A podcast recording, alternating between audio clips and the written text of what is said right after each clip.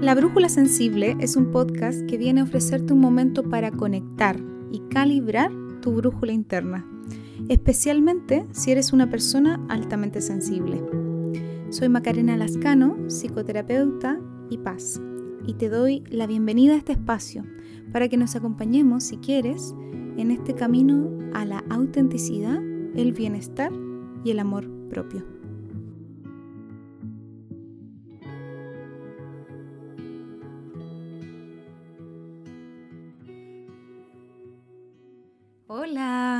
Bienvenida nuevamente.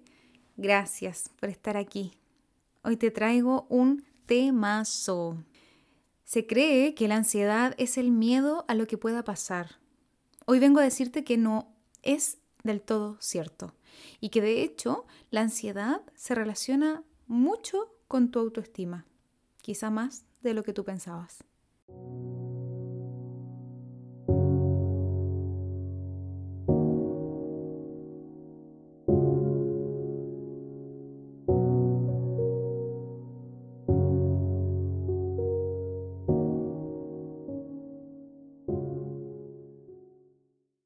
Te digo que es un temazo la ansiedad porque realmente es muy amplio.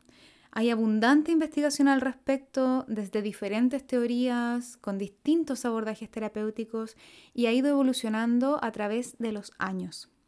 Y es que la ansiedad es un tema muy actual y muy de esta época de la productividad, de reprimir emociones y de tener que ocultar lo que nos pasa. La sociedad, con su sistema económico neoliberal, su ritmo acelerado, su demanda de productividad, su falta de garantías sociales, entre otros factores, nos está llenando de cortisol, la hormona del estrés. Hay un filósofo surcoreano bien famoso que puede que ya conozcas o que ya hayas leído, eh, que se llama Byung-Chul Han. Él habla del impacto que tiene el sistema neoliberal en la sociedad y tiene un libro que se llama La sociedad del cansancio. Nos cuenta eh, su interpretación de esta sociedad acelerada en la que vivimos cansados, lo que nos lleva a enfermar en nuestra salud mental, pero además nos avergonzamos cuando esto pasa, como si fuera nuestra culpa, como si tuviéramos un problema al no poder funcionar como máquinas. Y con funcionar como máquinas me refiero a esta mm, intención de que los seres humanos podamos adormecer de cierta forma nuestro malestar. Adormecer estas emociones que son desagradables para poder funcionar, para poder seguir con el día a día. El problema es que es imposible adormecer selectivamente una emoción. Y si es que intentas hacerlo, lo que va a pasar es que se van a adormecer las emociones, o sea, la capacidad de sentir se ve reducida. Por lo tanto, la capacidad de gestionar eso que sientes. Porque no es que no lo sientas, es que dejas de ser consciente de que lo estás sintiendo, que es diferente. Y es una forma de disociarte de ti misma que dificulta un montón que puedas usar tus emociones como una brújula interna. Entonces, ya no se puede saber lo que te hace bien o lo que te hace mal. Y de repente te llega una crisis y no sabes de dónde llegó. Lo fuerte de esto es que aprendemos a desconectarnos de nuestras señales emocionales, sobre todo tempranas, y a no poner límites, ni pedir ayuda a tiempo, con el afán de seguir el ritmo de la vida, de continuar produciendo, de cumplir con lo que se espera de nosotros, cumplir con los demás. Y esto repercute en todas las personas, pero sobre todo en las personas altamente sensibles, porque nuestro sistema nervioso no está construido, no sé si construido, no está diseñado eh, para tolerar estos niveles de estrés ni para seguir este ritmo de vida. Por eso es tan importante reconocer tu rasgo de la alta sensibilidad, aprender cómo funciona en ti, personalizarlo, para poder construir una vida a tu medida. Por eso hago tanto hincapié en a tu medida. Si me has escuchado en, en otros episodios o en el Instagram. Porque se puede, si eres consciente de tus señales y de tu brújula interna, tomar decisiones para hacer pequeños o grandes ajustes, para vivir mejor. Porque no tenemos necesariamente que ajustarnos al 80% de la población.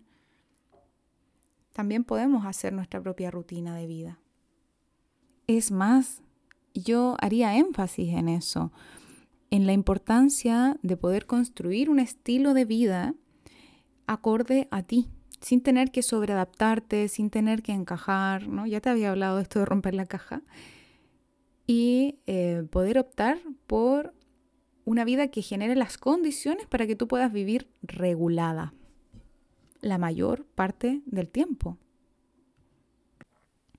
Pero, ¿qué es la ansiedad? ¿Y por qué existe algo así, tan incómodo y potencialmente dañino para el ser humano? ¿Es una falla en nuestra construcción como seres humanos? ¿Será siempre un problema sentirla?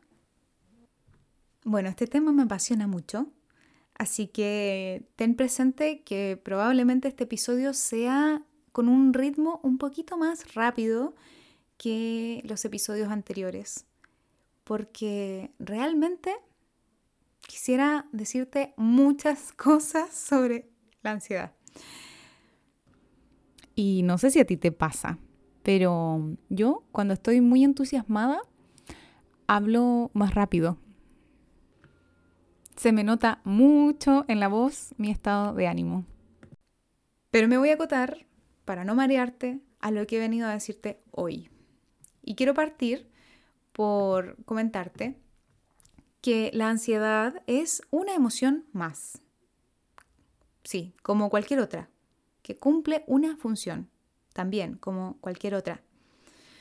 Y en este caso, la función es promover nuestra supervivencia.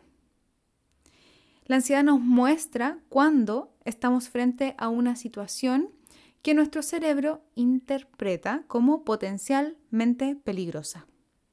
Y entonces, rápidamente se activa el sistema de alerta y todo nuestro cuerpo se prepara para protegerse.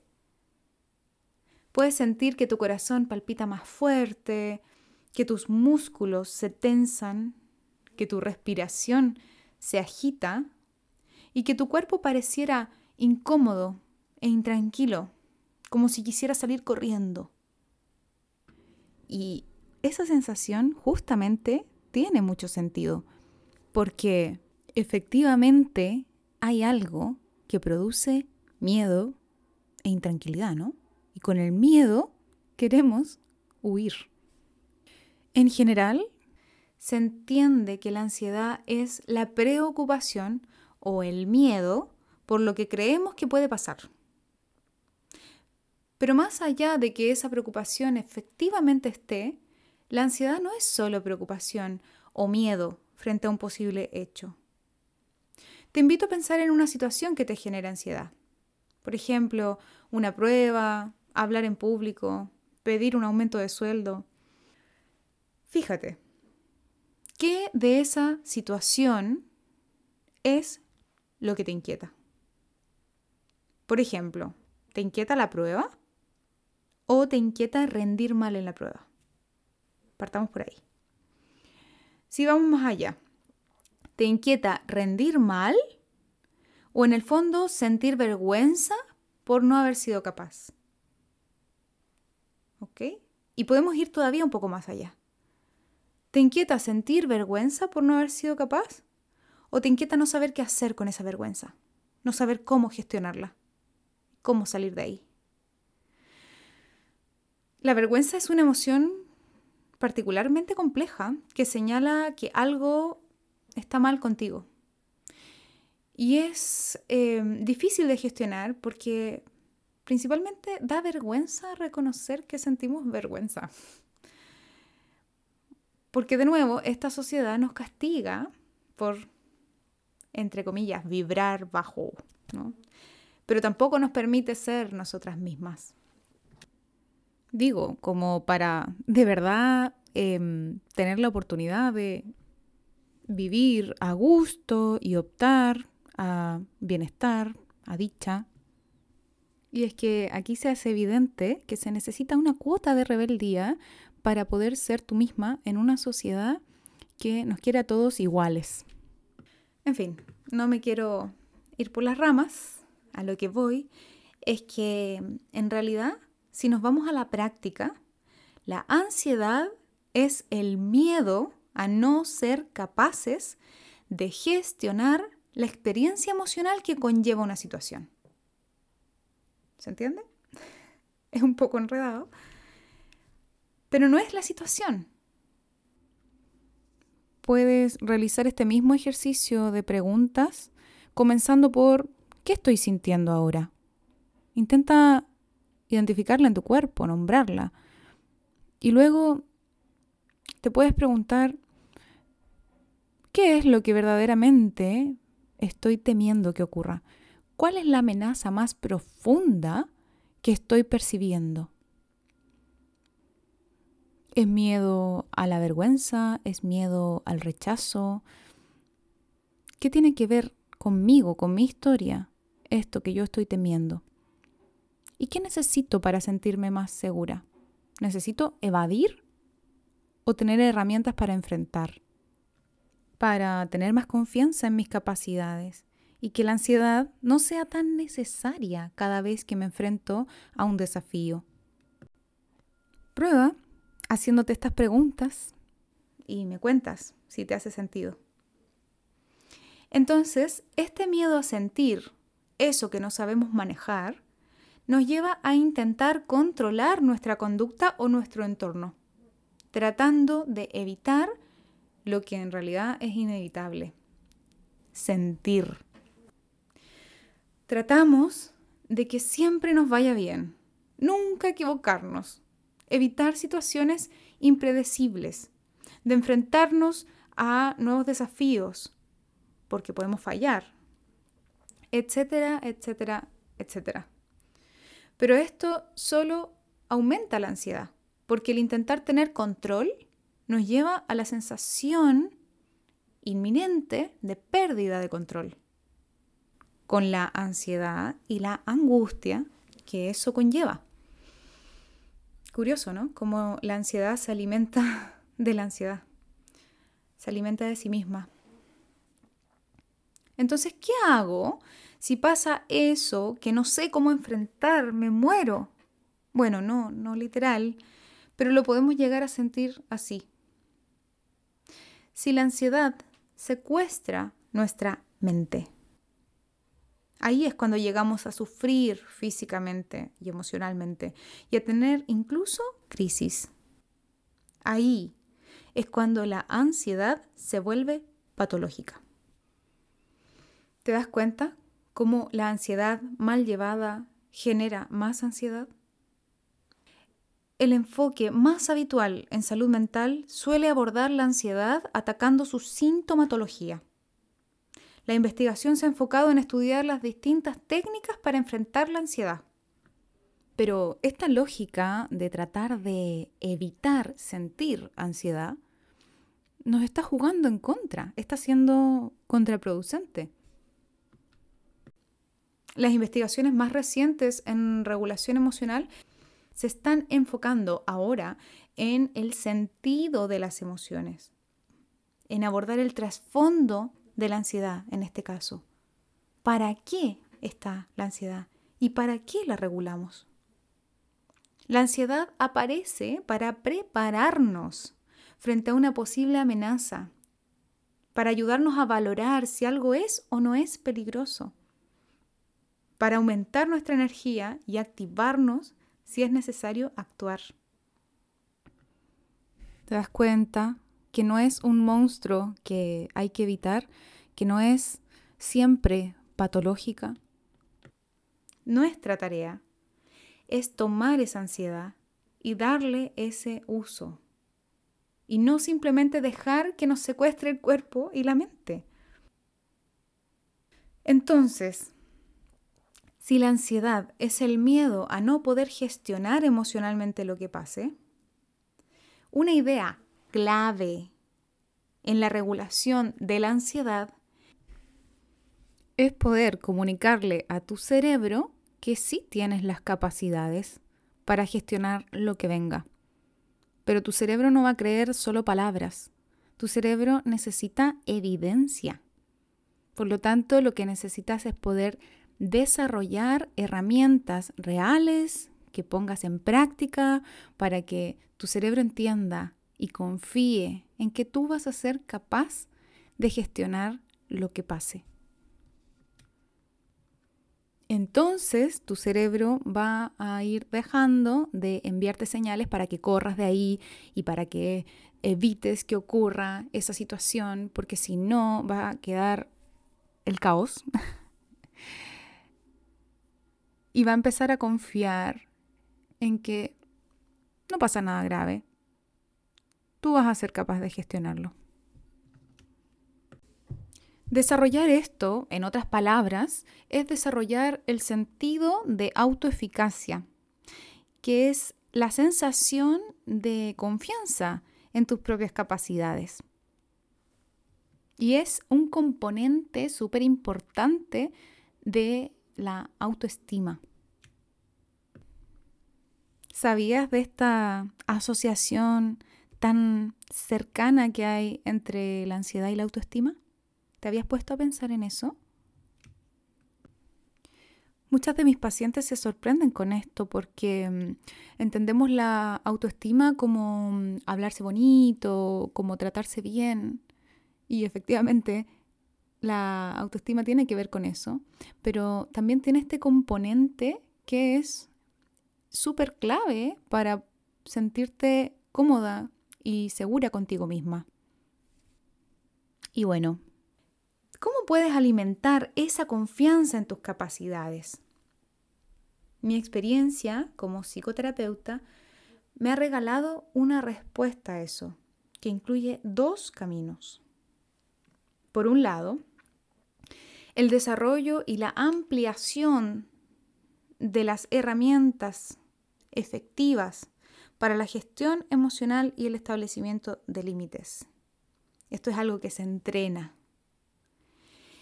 Y por otro lado, el autoconocimiento y la identificación de los recursos que ya tienes a mano.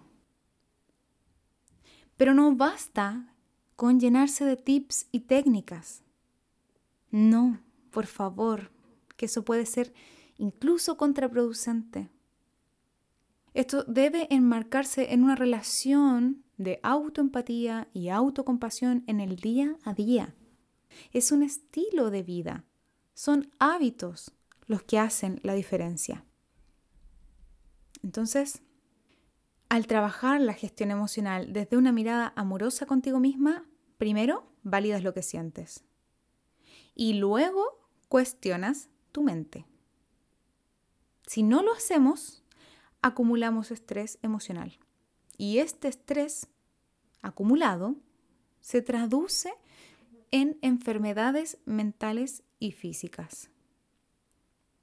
Por eso yo hago hincapié en la intervención temprana en salud mental, en evitar el incendio dentro de lo posible.